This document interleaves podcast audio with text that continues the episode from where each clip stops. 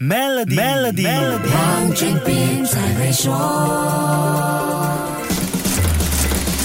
你好，我是黄俊斌。随着加密货币交易所 FTX 申请破产保护，创始人 Sam Bankman-Fried 也辞去了 CEO 的职务。短短一个星期，这位曾经被视为加密货币圈的天之骄子、天才亿万富翁，跟他创立的全球其中一个最大加密货币交易所一起跌落神台，一百六十亿美元的身家也几乎归零。这次大翻车，并不是因为币圈投资高风险，更不关运气的事，而是上得山多终遇虎，一连串的谎言和。违规操作种下的祸根。Sam Bankman-Fried，简称 SBF，过去一年建立了非常成功的人设：一头炸毛，爱穿 T 恤短裤，务实但超级有钱的宅男天才。这是不是像极了网络小说里让人仰望的天才型霸道总裁呢？而且他给人感觉不爱乱花钱，低调的开着一部丰田卡罗拉，还乐善好施。他的慈善机构 FTX 基金会说，他们前前后后捐出了将近两亿美元，才三十岁就成了世人眼。中的大慈善家了。不止这样，他还出手打救了多家陷入困境的加密资产公司，进行了多项大规模的并购案。年初还在国际媒体上说自己 stand by 了几十亿美元来江湖救急，稳住币圈，妥妥就是一个白武士。可是